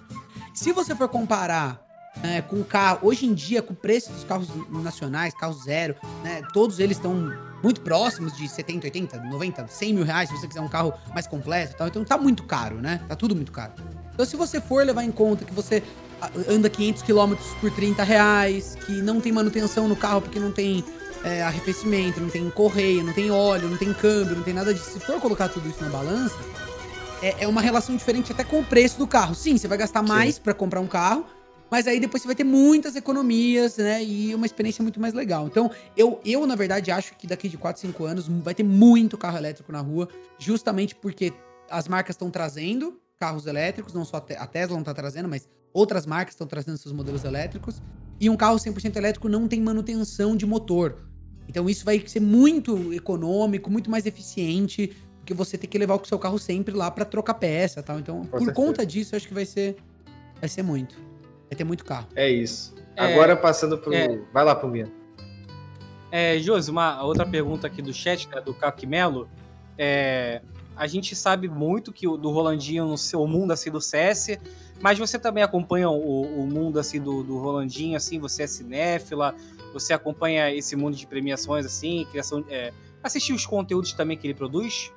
Inverteu agora, hein, Júlio? É. Bom, é, depois que eu comecei a falar mais com o Rolandinho, com a galera da, da produtora, eu comecei a acompanhar mais o canal deles, por ser amigo e tal. Mas. É meio é... ruim, mas, pô, com a amizade. não, não, vamos não, dar uma muito força. Bom, muito bom. Conteúdo muito bom. É, eu sempre fui ligado às premiações, não só de cinema, mas da música também, que eu sou muito fã. E eu acho muito interessante, tipo, eu já quis um dia fazer faculdade de cinema, audiovisual. Eu acho muito interessante. E é isso. Quem sabe mais pra frente eu trabalhe com cinema um dia. É algo que eu curto muito. É, parece que você tem um, um, um, amigo que entende um pouquinho do assunto. É, sim. Só um pouquinho. Só um pouco, é, só um pouco. Ah, a Josi, se quiser trabalhar com audiovisual e tal, ela sabe que tem sempre um, um espacinho com a gente. Então, é, e, aí tá garantido. É, Josi, essa... Vou me botar na comunidade também, como se eu estivesse lá no chat. Eu acho que faltou você falar um pouco também sobre é, sua participação na edição assim de vídeo, né? É, como é que é, surgiu essa esse, se a gente pode dizer, amor assim pela edição? Uh, cara, foi desde a época de Minecraft, em 2012, 2013, que eu jogava com os amigos. E sei lá, me veio esse interesse de edição Eu comecei pelos tutoriais no YouTube com Sony Vegas e etc. Eu tinha um canal no YouTube, mas só de brincadeira, com as gameplays de Minecraft com os amigos. Tanto que, é, por conta disso, eu conheci um amigo meu, que é o Biscoitado, que trabalha com edição há tantos anos, que continua até hoje. É, deve trabalhar com rola hoje também, em algumas coisas. E é um cara que me deixa muito feliz, porque eu acompanho ele desde quando ele só editava os vídeos dele, de Minecraft. A gente se conheceu assim, por causa da edição. E ver ele hoje, tipo, num patamar muito grande, trabalhando com o que ele gosta, me deixa muito feliz. É, José, Rolandinho. vou, vou- Opa, vai lá pro Pode vai ir, cara. Pode ir, Carlos. Pode ir. Não, vou, vou seguir na Jus aqui então, que o, o Caco mandou outra pergunta. É, ele perguntou pra você se você já pensou, já recebeu oferta, na verdade, de atuar em time misto e se acha que isso a longo prazo vai ser mais comum. Eu já recebi uma proposta de um time que, há uns dois anos atrás, acho que era um time que estava na liga desafiante ou amadora. É, eu achei bem interessante, porém eu tava com as meninas, com o Org ainda, então foi algo que eu deixei passar, assim. Mas é algo que eu vejo que no futuro pode ser. hum, Pode acontecer mais. É, de ter time misto. Eu queria muito dar uns dois centavos aqui sobre isso, porque assim, eu já ouvi muitas jogadoras falando sobre isso, e vocês que são também mais engendrados do cenário, eu queria saber a opinião de vocês, porque é, é, eu acompanhei a evolução da Josi, e assim, por exemplo, eu conheço o Phelps, eu conheço uns outros meninos, eu conheço muito o CSR, também tive uma, uma relação ali no, no começo do CSR, fui bem próximo dele e tal. Então, eu vejo essa diferença. Que- qual que é a diferença? Eu vou explicar pra vocês. Eu sei, porque eu jogo, que o, o teu meio é, é muito importante. O que acontece é assim, tem lá a galera lá de cima que tá num nível muito alto, né? Tiveram, foram expostos a pessoas que têm nível muito alto. E essas pessoas, vez ou outra, têm a oportunidade de estender a mão e puxar um talento pra Sim. estar exposto a, a- a- isso, você entendeu? E aí, por exemplo, no caso de pessoas as- assim, né, jovens que vão lá e jogam em times muito melhores. E aí você progride muito rápido, porque, né, tá outro nível de tática, né, tá competindo ali por detalhe. E eu vejo que, ignorando todo o resto, né, se as meninas pudessem também estar dentro desse pool de possibilidades, a Josi, por exemplo, se tivesse acontecido com ela algo assim, né, num time top de linha, eu tenho certeza que com a capacidade dela, pelo que eu vejo e tal, ela teria progredido muito, poderia sim representar muito bem. E isso não acontece por um- diversos fatores, eu sei, né? Tem mu- muitas dificuldades aí no meio do caminho. Mas eu, eu enxergo um futuro, eu posso estar sendo muito ingênuo, onde isso não só será possível, como será interessante, sabe? A gente vê Sim, talentos diferentes jogando juntos, porque é, eu acho que é o único lugar onde essa barreira pode ser rompida, sabe? Não tem nada es- que essencialmente impeça a gente de ter times mistos muito bons, muito competentes. Então, eu Com gostaria certeza. muito que isso acontecesse. É legal ouvir, né, as minas também, porque eu já ouvi menina que fala que não quer, né? Tem, é muito dividido, né, essa coisa. Mas eu não, eu não sei. Eu- o que eu sei é que seria uma oportunidade para as meninas melhorarem rápido o jogo delas e estarem no mesmo nível, né? Desses grandes Sim. times, assim. Pode ir, É. Pode ir que eu também dou minha opinião aqui depois. Não, acho que, tipo, os caras têm muito mais experiência com as mulheres, obviamente, porque eles começaram mais cedo nos games. A gente, não. É, antigamente, é, videogame era coisa de menino pra todo mundo. Todo mundo falava Uhum. isso. Então é algo que bloqueou muito é, as meninas de poderem evoluir e estar no patamar que os caras estão hoje. Mas eu, com certeza, eu vejo que mais pra frente pode ter os times mistos e as mulheres evoluindo junto com eles. É, eu vou dar, vou dar o pitaco também aqui com, com a opinião do Doguinho aqui ao fundo também. É, a gente, com, com as meninas que a gente já entrevistou aqui, a gente consegue pescar algumas opiniões que a gente acredita que elas tenham. Né? Eu acho que o primeiro ponto seria a dificuldade de, por exemplo, é, um time misto contar com uma só menina, né? Porque a gente sabe como o meio é um pouquinho tóxico, um pouquinho, né? É, e a, a dificuldade de talvez ter só uma menina na- nessa relação com, com um grupo é, de homens e tal, e que infelizmente a gente sabe que não é do jeito que a gente queria que fosse. Eu acho que isso cria uma, deve criar uma barreira muito grande também. Eu acho que a Júlia pode dizer isso muito melhor do que eu. É, acho que você também tem o fato, a gente estava conversando justamente com a, com a Fly e com a Júlia, elas estavam falando de que antes delas, delas serem contratadas pelo, pelo MBR, é, elas marcavam o treino com os times é, Mas eu, eu vou usar masculino porque eu sou meio reticente com o termo misto, porque eu não, não é bem assim que funciona hoje em dia, então eu não gosto muito. É, e aí ela falava que os times apertavam W, iam pra frente, foda-se. Tipo assim, no fim das contas não era produzente pra Não nenhum dos lados, né? É, exatamente. Era meio ali que pra cumprir tabela. E aí elas realmente assumiram que depois de serem contratadas pelo MBR, a coisa realmente melhorou pra elas. Os times estavam jogando mais sério e tal. Mas que elas ainda assim, naquela época onde elas tinham dificuldade de enfrentar, fazer um bom treino, elas se viam obrigadas muitas vezes a treinar com equipes inferiores a elas, é, equipes femininas, porque as equipes é, do mesmo tier do que elas estavam nos mesmos campeonatos, então não tinha como você treinar elas para entregar tática e tal. E elas falaram que é meio complicado você subir de nível se você está treinando com um time muito inferior ao seu, né? A, a né? é, exato. a Isso acontece sobre até hoje de times que no treino só apertam W e não deixa você fazer tática nenhuma praticamente. E, Exato, exato. E, e isso vai muito do, do patamar que você tá. Tipo, se você é um, é um time que não tá com org, os caras meio que caga, parece. É, quando você já tá com org, assim, eles veem um nome, eles, sei lá, trata melhor, podemos dizer, joga mais certo. Pra não dar treta, alguma coisa. Eu acho que é mais pra É. tentar ser, ter chance de fazer alguma coisa lá na frente. Eu acho que a treta, É. a maioria, eu acho que não deve estar nem aí, cara. Olha, eu, eu, eu fiquei idealizando há uns tempos atrás, e assim, ó, é, é óbvio, né? Uma ideia só, mas eu, eu fiquei pensando se um, se um campeonato importante, um Major, alguma coisa assim, chegasse e falasse assim: olha, vai ser um campeonato de time misto, tem que ter pelo menos duas meninas em cada time. Digo assim, eu não vejo como essa, essa equação inverter naturalmente, entendeu? Um movimento assim, que, que não que forçasse você. Aí tudo bem, poderia ter um campeonato masculino, sei lá, mas teria, teria esse campeonato com grandes prêmios, com uma grande cobertura e importância, e esses times iam, iam precisar ir atrás de talentos femininos também. Eu Sim, acho que sim. esse seria o marco zero pra gente poder falar, beleza, ok, então vai ter que ter caras que são top de linha.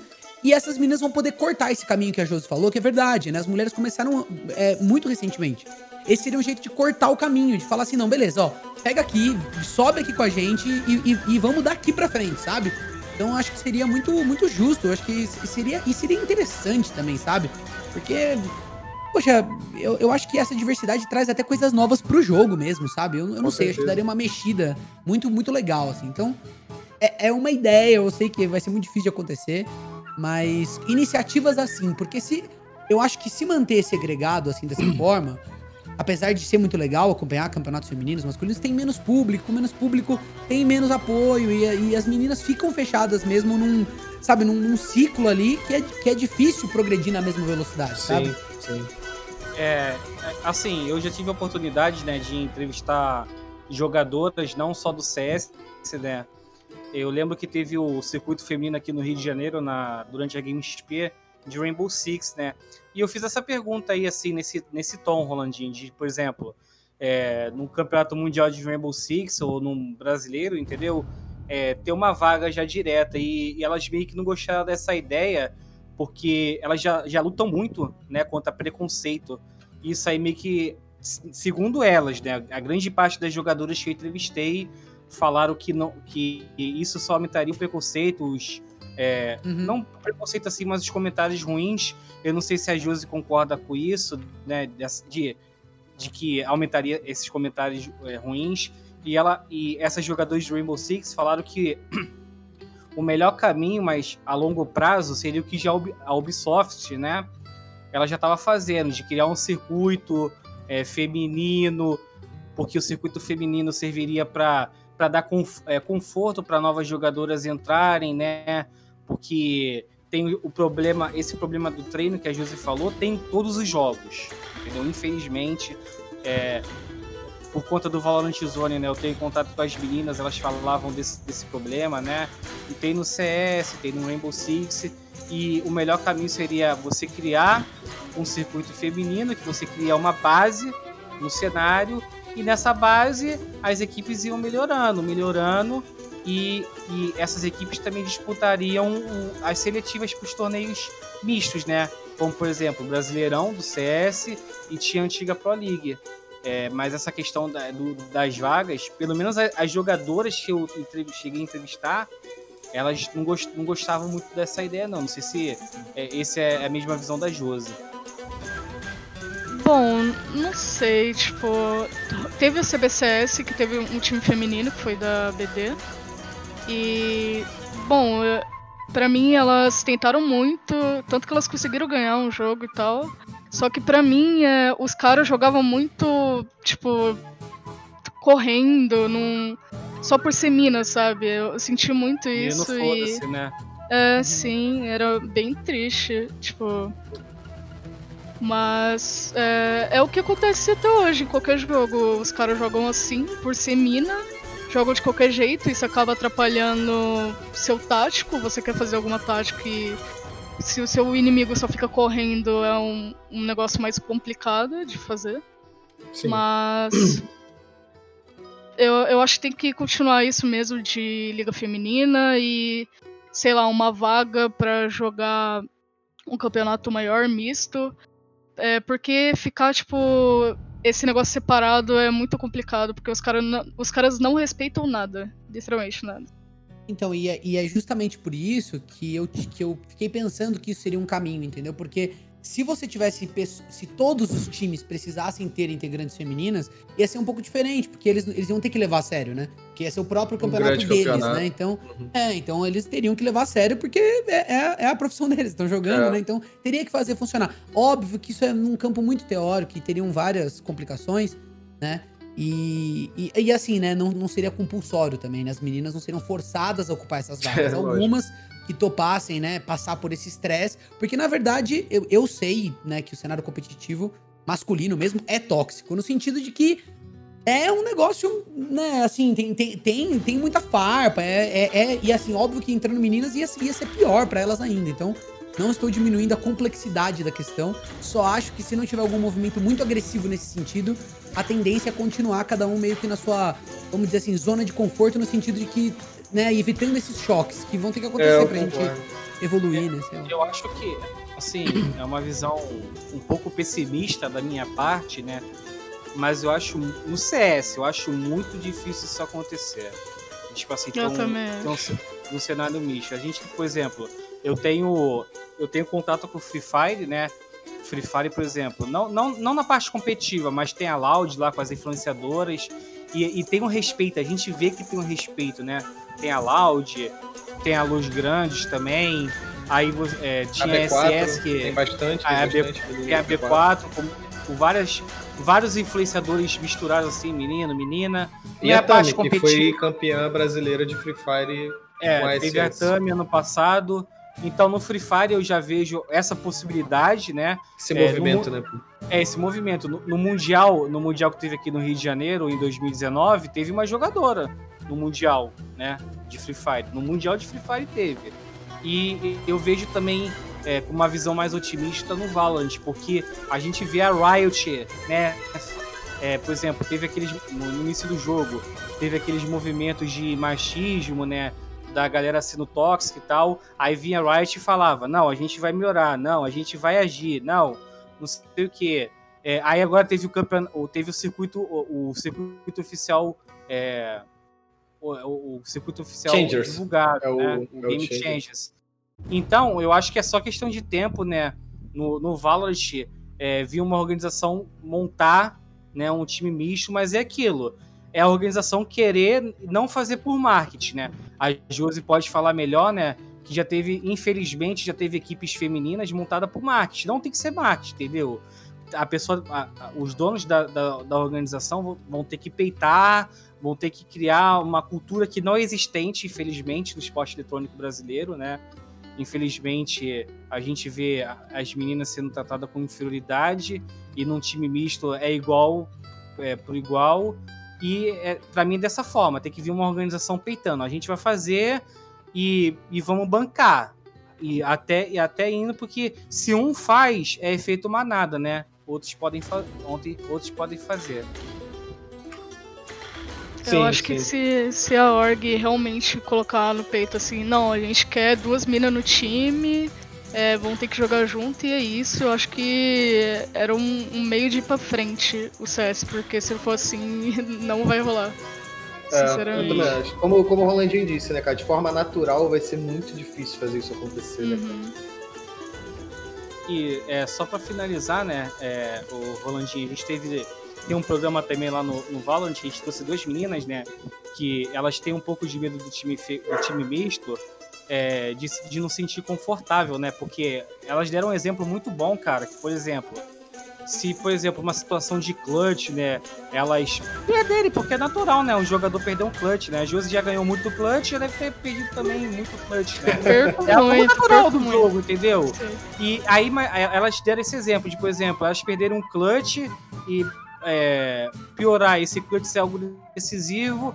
Imagina o hate que elas podem tomar, entendeu? Por não ser culpa delas, é uma jogada normal do jogo, né? Algo natural do jogo. E isso meio que é, deixa, deixa as meninas com o pé atrás. Né? Não, com certeza, mas é assim, eu, eu entendo que seria fogo cruzado. Uma menina que topasse estar numa posição assim, né? Ia estar ia tá num alvo absurdo. Só que o que eu acho é, enquanto não acontecer isso, o nível desses times vai ficar muito diferente. Eu não acredito tanto, posso estar sendo muito ingênuo, mas mesmo as meninas participando de campeonatos mistos, os times. Aí eu acho que vai reforçar o preconceito, entendeu? Eu posso estar falando muita besteira de novo, porque é muito difícil. Mas pode até reforçar o preconceito, porque esses times eles vão acabar perdendo. Talvez em estágios iniciais, sabe? Vai ter que lutar muito pra ganhar da- dos top 15 times masculinos. Por quê? Porque eles estão competindo entre eles, trocando tática entre eles, estão melhorando juntos e as minas estão lá pra trás, sabe? Abandonadas. Então, eu acho que isso talvez até reforce um pouco a visão de que menina joga mal, que tá em, sabe, ah, não, nunca vai conseguir jogar tão bem. Se uma menina dessa tem a oportunidade que eu vi alguns meninos terem, ah, no, no, no momento lá vai errar um clutch? Não, com certeza. Mas e nos momentos que acertar? Talvez ela seja uma revelação, talvez ela é, acerte muitos, erre alguns, tome na cabeça e, e o público comece a até torcer. Eu, eu tô sendo otimista, né? Mas eu acho que sem. Ou vai Não. fazer dessa forma, ou a gente vai ver por muito tempo essa. Sabe, essa, essa segregação, assim, eu acho. Concordo. Eu não, eu não acho que seu, seu pensamento tá errado ou você é ingênuo, não, entendeu? Eu gostaria de ver também, é por isso que eu falo que tem- alguém tem que peitar, entendeu? Alguma org tem que peitar e tem que conseguir uma jogadora também que, que, que queira peitar, entendeu? Aí, aí Uhum. Ou a org ou o campeonato, né? Eu fi- eu fico pensando, né? Porque talvez a função do campeonato seja uma função até mais top-down, assim, sabe? Mas daí não responsabiliza ninguém. Você vai ficar bravo com o campeonato? O campeonato é o campeonato, tem a regra dele, né? A regra do. Por exemplo, assim, a regra do. Eu, eu tô dizendo assim que fica menos pessoal, entendeu? A regra do campeonato X é que não pode tal coisa na. Sei lá. E a regra desse aqui é que vai ter que ter duas meninas no time, entendeu? Então, Até porque a pronto. gente tem hoje, a gente tem organização com o time misto, né, e o time feminino. Então mescla as duas aí, faz um Isso, apanhador fala, ó, das pra esse aí, campeonato o aqui, jogo. pra gente jogar, chama as duas melhores do outro time e vamos. E esse seria um começo, né? Não sei. Quem sabe, ó, quem Exato, estiver ouvindo exato. aí e for organizador de um campeonato, fica a ideia pra você. É, ó, ó, um show matchzinho aí, mete um. O Fury MBR não tá apimentado, tanto no, no masculino quanto no feminino. Junta as duas aí, faz um apanhador dos dois, faz um show match, pô. É a forma de. As duas maiores organizações do Brasil mandando uma dessa, é um recado que você passa. É, seria muito Eu, legal. eu acho que aconteceu no Valorant uma coisa que, tipo, acho que era um campeonato grande, qualificatório, eu não sei. E um time feminino ganhou de um time masculino que era bom, eu Sim. acho. A Fire, desculpa te cortar, José, mas foi a, a, a Fire Angels barra NTZ Angels que contra a Black Dragons. Sim, aí eu vi que, tipo, aí os caras perderam, um cara lá tiltou muito, falou muita merda, acho que ele tomou Mal até ban. perdedor, Padrão. É Sim. ego, né? Padrão, ah, É. perdi pra mina. Padrão. O, o Pomba deve saber explicar mais isso, por ele estar mais dentro do jogo. É, então, isso aí aconteceu na, na seletiva pro First Strike, né? Que foi o. Foi o First Strike ou o GC Ultimate? É, o torneio que é chancelado pela Riot, né? Aí a Fire Angels barra NTZ Angels ganhou da Black Dragons. E o cara tiltou, mano. O cara tiltou feio, tá ligado? O cara tiltou muito feio, mano. Aí, de- aí ele foi punido pela Riot, né? A Riot foi, puniu, não deixou ele jogar o campeonato, né? E aí ele veio com uma declaração que até virou meme lá no. Que até virou meme. Parece que não do- foi ele que escreveu, né? É, então, ele fez uma declaração muito nada a ver e virou meme, mano. Virou muito meme. Virou muito. É, no auge eu- do espírito competidor. No auge Mas do tem, um lado, competidor. mas tem um lado positivo, né? Tem um lado positivo desses choques. Porque os caras que são muito atrasados, têm a cabeça muito fechada, vão tomar na cabeça. Vai, assim, vai ser exposto, Vão. sabe? Não vai Exato. conseguir segurar a onda. E aí, e aí eu acho que a coisa vai, num primeiro momento, é caótico, entendeu? Mas eu não sei. Eu, eu- eu- fica essa. esse Você desejo cria o caos pra né? depois tentar organizar É. as coisas, né, cara? Depois É, vai porque no fim, quem julga, no fim, o público vai estar assistindo, né? E, e- e, enfim, eu acho que uma parte do público tem uma consciência, as organizações podem punir quem, quem cometer excessos, né? Então, acho que tudo, tu- todas essa- essas ferramentas estão aí pra organizar, né? Essa, É verdade, esse conflito, é verdade. assim. Ó, quem, quem diria que a pergunta ali da- do nosso querido membro da comunidade faria a gente quase começar um novo programa aqui? Eu não vou terminar esse programa, nada, a gente gosta. Eu não vou terminar esse programa sem fazer uma pergunta que geralmente quem faz é o meu querido Betinho. É, eu quero saber de você, Josi e Rolandinho. Quem vai ganhar o BBB? Nossa! A Juliette, né? Ou é a Ah, Juliette ou é a. Sara.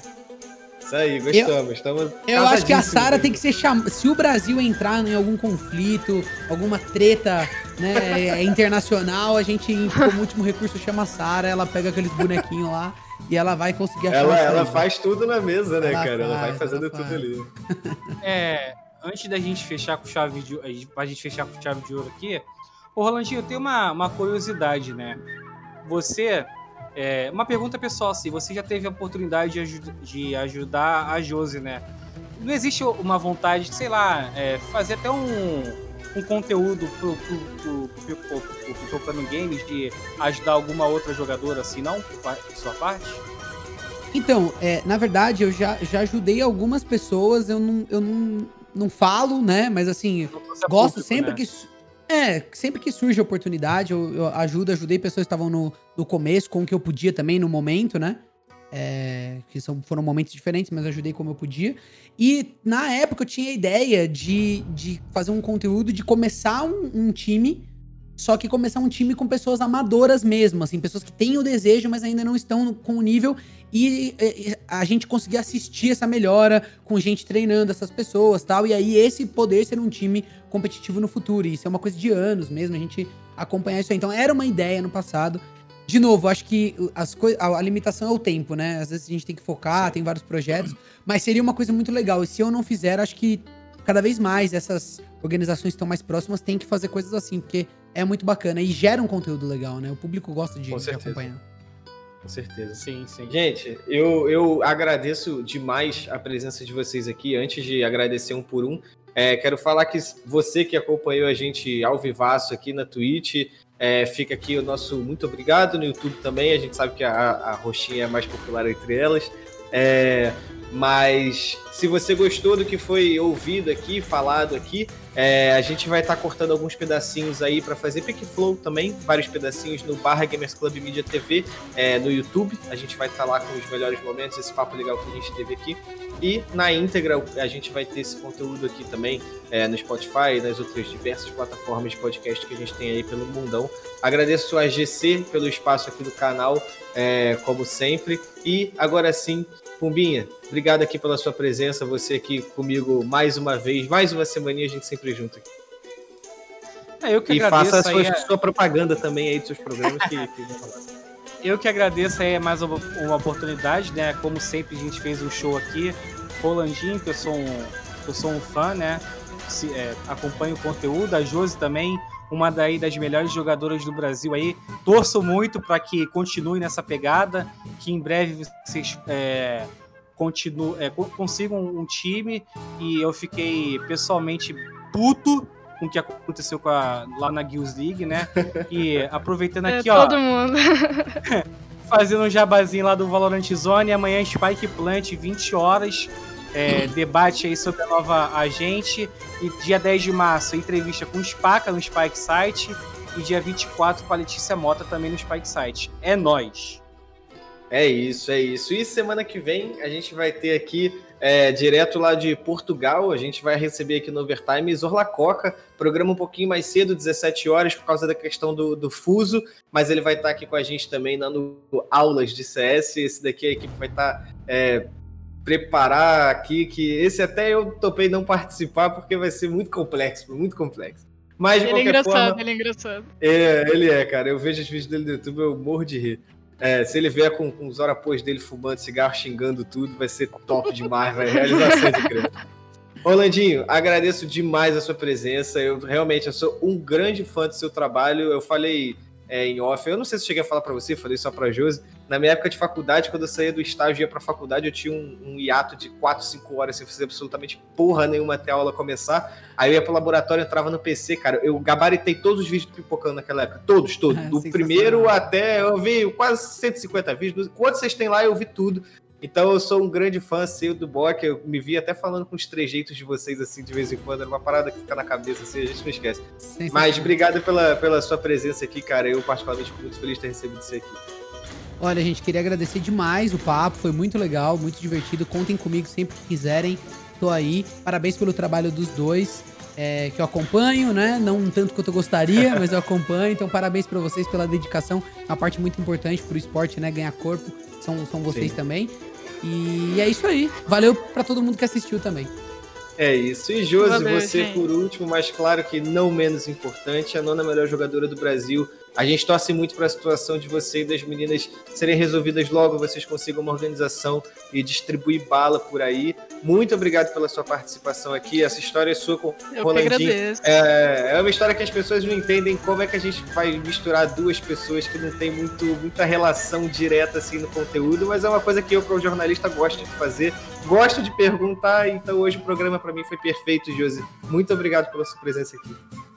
Obrigado a vocês. Foi uma honra estar aqui co- conversar com vocês, com o Rolandinho, que é um grande amigo. E vou ter um papo com a galera, a galera do chat.